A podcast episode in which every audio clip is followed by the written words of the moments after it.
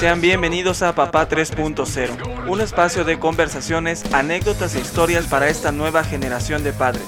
Aquí hablamos de nuestras dudas, miedos y frustraciones que surgen a partir del momento en el que sabemos que seremos padres. ¿Debo cambiar mi estilo de vida? ¿Debo continuar con mis proyectos?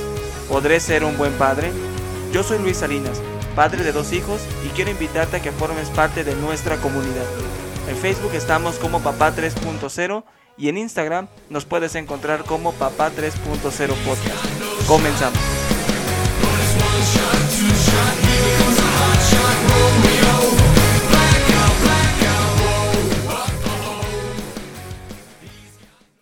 Bienvenidos a todos, muchas gracias por estar aquí. Eh, quiero tomar este primer episodio para contarle un poco acerca de por qué decidí abrir este canal, cuáles eh, eh, los motivadores que me llevaron a crear un canal de papás para papás en donde podamos compartir nuestras anécdotas, nuestras experiencias, nuestros temores, porque, porque también los tenemos, ¿no? Entonces, mi nombre es Luis Salinas, ya lo sabe, tengo 33 años, tengo dos hijos, una hija de 18 años y un hijo de año y medio. Me casé hace 5 años, estuve de novio con mi, eh, con mi esposa prácticamente 10 años, eh, pues algo de tiempo. Y si a usted las cuentas no le cuadran, como a muchas personas siempre que, eh, presentaba a mi hija, pues yo conocí a mi esposa siendo mamá, ¿no? Era este, mamá de mi hija en ese momento, cuando nos casamos, mi hija tenía 13 años, pero pues yo conozco a mi hija desde hace eh, pues prácticamente 13, 14 años, ¿no? Y el proceso pues, pues no ha sido fácil, eh, yo creo que mentiría si dijera que el proceso ha sido muy fácil, la verdad es que ha sido un proceso bastante difícil en el sentido de cómo debemos de afrontar una paternidad, eh, cómo educar a nuestros hijos. Y de ahí nace esta, este objetivo, este, este canal de comunicación para papás en donde podamos compartir estas experiencias que vamos teniendo a lo largo de la vida, eh, experiencias a veces frustrantes, a veces enojo, a veces chuscas, eh, pero vale la pena que podamos generar esta comunidad en donde podamos pues quizás hasta reírnos o saber que al menos no somos los únicos que pasamos por lo mismo, ¿no? quiero contarle un poco por qué, le, por qué el nombre de Papá 3.0 y es porque considero que hay un, una, un cambio de, eh, de cómo se ejerce la paternidad desde nuestros abuelos hasta hoy en día. Eh, el involucramiento de un abuelo cuando era eh, cuando, cuando, se vuelve padre ahora personas de 30 40 son personas muy metidas, son hombres muy metidos en la educación, por supuesto que la gran mayoría son hombres muy metidos en la educación de sus hijos, muy metidos en, ya saben, clases de estimulación temprana, de ver el desarrollo psicomotriz de sus hijos, estar pendientes en el embarazo, correr por los antojos de la, de la esposa. Es un proceso que hoy eh, se vive entre dos, ¿no? De hecho, hoy muchas personas al anunciar eh, que, son padres, pues es, este, estamos embarazados, ¿no? Y antes pues está embarazada y es su bronca y, yo a lo mío, sigo trabajando, sigo llegando el gasto, este, y cómo salga después pues ya no es, no, es tema mío y ya veremos después, ¿no?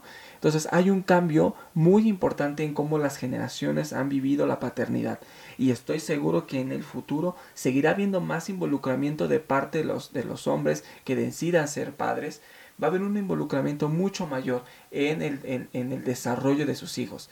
Y no hablo solamente del proceso de, de, la, de la maternidad, sino también del de el, proceso de crecimiento de nuestros hijos, la educación de nuestros hijos, en todo sentido, eh, eh, primaria, secundaria, preparatoria, la universidad y después en, en, la vida misma, eh, cuando empiezan a tener eh, novios, novia, su pareja y una vez casados. Entonces veo claramente un involucramiento eh, mucho mayor en estas nuevas generaciones.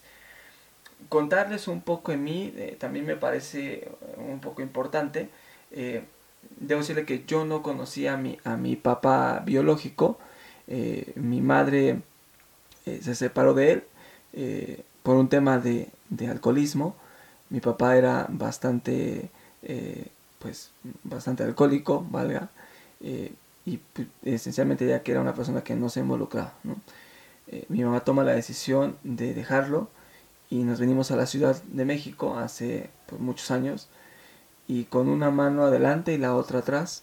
Eh, mi madre eh, nos sacó, me sacó adelante eh, trabajando en casa, haciendo pues las labores domésticas de otras personas, llevándome a la escuela, llevándome al seguro social, a, atención médica y así, ¿no? pues asumiendo el rol, dice ella, de papá y mamá, que quizás por ahí podamos tener una, otro tema de podcast, eh, si realmente una mamá puede hacer los dos papeles. Personalmente creo que no, eh, porque siento que me hizo falta el, la atención de mi padre. Eh, no me quiero desviar un poquito, llegaremos a ese tema. Déjenme regresar un poco a, a, cuando mi mamá se viene a la Ciudad de México pasaron los años eh, y mi mamá eh, se, vuelve a tener una relación con otra persona. Para ese entonces yo tenía quizás tres años, cuatro años, eh, y, me, lo, me lo presentan de alguna manera y pues con el paso del tiempo pues asumo que es mi papá. y pues después de los años nace mi hermana pasa mucho el tiempo, mi papá, eh, el papá de mi hermana, valga, eh, fue una persona que se involucró hasta donde él consideraba que era necesario involucrarse. En dar el, gasto, él decía, en ir a trabajar, en trabajar todo el día, llegar en la noche, dar el gasto a, mi mamá y decir, es tu bronca. Administra, yo cumplo con ir a trabajar, con traer el dinero, lo que más pase no es tema mío. Y pues así funcionamos pues, bastantes años. Mi, mi, eh, para, para, efectos de esto yo le llamaré a mi papá, el papá de mi hermana, porque otra vuelta, mi papá biológico nunca lo conocí, entonces ni siquiera me refiero a él como mi papá porque pues no lo conozco. Entonces para mí mi papá pues es el papá de mi hermana. Entonces mi papá pues eh, nunca se acercó conmigo a preguntarme cómo me sentía nunca se acercó conmigo cuando empecé a, tener estos cambios de adolescencia, cuando tuve mi primera novia, cuando quizás iba mal en mis, en mis notas en la escuela, eh, nunca lo hizo. Incluso eh, en algún punto de la, de la vida, cuando estaba yo en cuarto de primaria, que son como 10 años, eh, a mi papá lo despiden de su trabajo. mi papá trabajaba como despachador de gasolina lo despide y no sabíamos qué hacer. Eh, en ese momento, por supuesto que no teníamos un auto, íbamos en un, en un camión, concretamente era un microbús para la, gente que no está en la Ciudad de México o en otros países, en otras ciudades, un microbús es como un camión, pero pues mucho más chiquito, donde meten como 60 personas en la mitad de un camión quizás de, de, volumetría y veníamos de, una reunión y vemos que se sube un vendedor de dulces. Eh, vendía, no sé, chicles, cacahuates, este, N cantidad de dulces. Y yo creo que en ese momento el vendedor de dulces vendió como 70 pesos. Quizás eh, que está como 3 dólares más o menos. Mi papá ganaba en ese momento como 100 pesos, 5 dólares ah, al día. Y dijimos, wow. En 10 minutos este tipo vendió lo de un día de trabajo prácticamente de mi papá. Todos nos volteamos a ver en ese momento. Ya había nacido mi hermana, por supuesto que no sabía qué estaba pasando. Y mamá le dice, pues, pues igual le podemos vender dulces. No pasaron ni dos semanas y empezamos a, trabajar. Me acuerdo que yo también me fui. Eh, fui como a, a, quizás como a aprender, ¿no? ya tenía que aportar ahora dinero a la casa. Mientras iba a la escuela en las, en la, en las tardes, si no me equivoco. Mentira, en las mañanas. Trabajaba vendiendo dulces en la tarde. Me iba a la escuela, a la primaria en la mañana. Salía, llegaba a mi casa, me cambiaba. Mi mamá me daba mis dulces y me iba a vender dulces a la calle, a los camiones. Y me iba bastante bien, debo aceptarlo. Quizás por un tema también de que la gente sentía pena por mí y me compraba mucho más fácil a mí que a mi papá. Eh, había días en los que yo podía vender hasta 300 eh, pesos, 400 pesos, entonces 20 eh, dólares, ¿no? En un solo día y mi papá vendía una tercera parte de eso. Y, pues, lo empezamos a ver como un buen negocio porque pues, nos iba bastante bien. De una crisis, de un momento en el que no sabíamos qué hacer, llegó una oportunidad y, y, la agarramos. Y para no hacerles quizás el, el, cuento más largo, pues pasaron los años, seguía vendiendo dulces. Eh, mi papá se hizo más flojo, pues decía, aquí está el niño que si le va bien, que si lleva el gasto a la casa, pues ya no hago nada. Entonces, pues se iba, sí a vender, pero se andaba paseando, hizo amigos, este, y andaba con sus cuates, mientras, mientras yo andaba trabajando. Mi mamá se aburre de eso, eh, lo deja y otra vuelta nos tocó, a, nos tocó seguir solos. La diferencia es que para ese momento yo ya iba a pasar a la secundaria y eh, me acuerdo que me convertí como en el líder de vendedores eh, de la calle, porque hay como, sepan que hay como organizaciones de estos vendedores que vemos en la calle, están bien organizados y hay un líder y hay alguien que te pide la cooperación, este, etcétera, ¿no? Entonces me llegué a convertir en uno de esos líderes, en el que, en el tesorero, en el que eh, pedía la cuota a todos los vendedores, este, y lo administraba y, ahí estaba metido, ¿no? Yo tenía, eh, que son 6 años, 10, como 14 años, como 14 o 15 años quizás, ¿no? Estaba yo saliendo, menos, quizás como 13, 14. Estaba yo saliendo de la primaria y estaba por pasar a la secundaria cuando me vuelvo el tesorero de la unión de vendedores, digamos, ¿no? Eh, eh, después me di cuenta que, no, me gustaba tanto, ya llevaba yo prácticamente 6 o 7 años vendiendo dulce, necesitaba hacer algo nuevo. Eh, y, vi un bolero de, un bolero de zapatos, este, alguien que te lustra, un ilustrador de zapatos. Me acerqué con él, le pregunté cómo le iba y me decía que vendía, que hacía, ganaba eh, aproximadamente como 500, 600 pesos y pues estaba sentado y boleaba zapatos mientras yo andaba corriendo aquí para allá y el sol, la lluvia, etcétera. Entonces dije, pues a lo mejor este es el camino. Me acuerdo que llegué con mi mamá y dije, oye, mejor vamos a comprar una silla para bolear zapatos. Y así fue, me tuve igual eh, estos, estas personas que están, yo creo que todas las personas que están en la calle, llámense voceadores, eh, gente que vende periódico, eh, vendedores, boleadores, ilustradores de zapatos, cualquier vendedor que esté en la calle están plenamente organizados. Entonces los boleros, estos ilustradores de zapatos, pues tampoco es la excepción. Me voy a sus oficinas, pido un permiso, busco el lugar en donde puedo poner esta silla de bolear zapatos y empiezo a ilustrar zapatos. Eh, y así estuve casi cinco años. Los tres años de secundaria y otros dos años, yo creo, como de la, de la prepa. Eh, en algún punto vendimos la silla eh, a alguien más, aunque la traspasamos, porque ya no era como, como mucho negocio, necesitaba como hacer otras cosas, tenía que entrar, eh, la prepa la estudié con una carrera técnica, entonces tenía que entrar a servicio, a prácticas y eh, pues, pues ya no me daba tiempo, ¿no?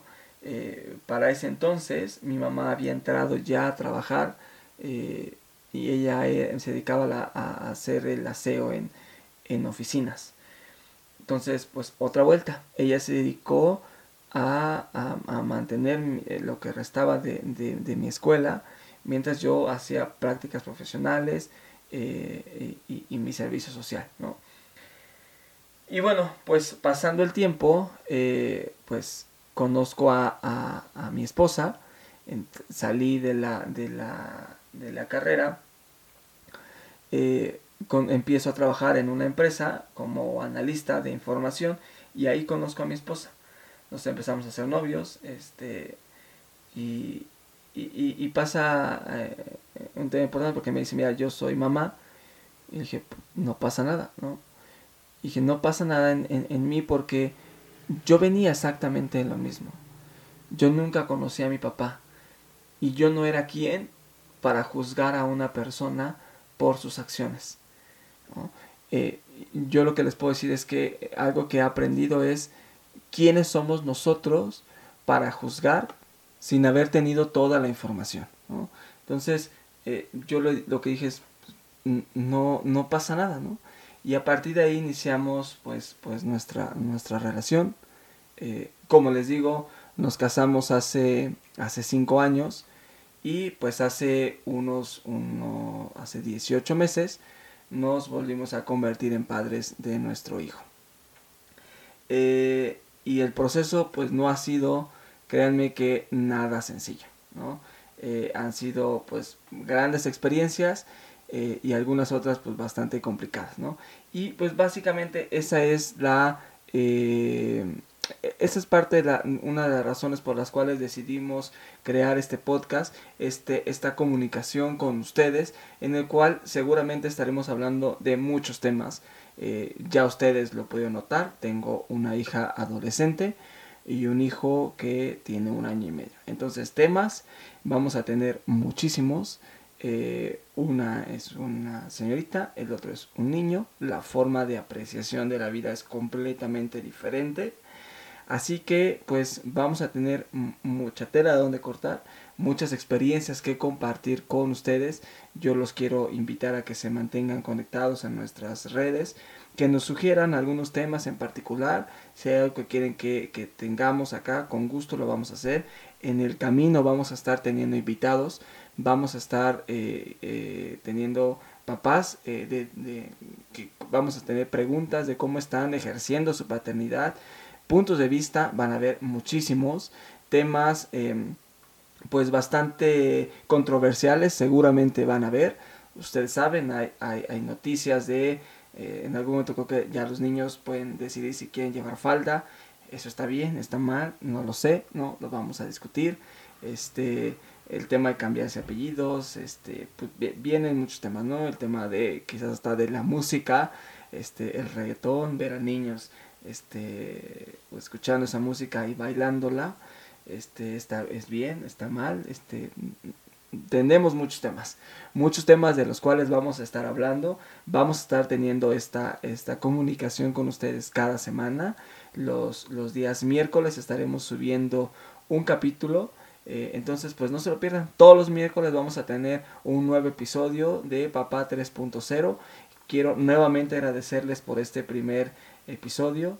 Eh, no soy un comunicador, eh, no tengo la, experiencia de comunicación, así que si en algún punto escuchan algunos ruidos, algo, pues, pues es por eso, ¿no?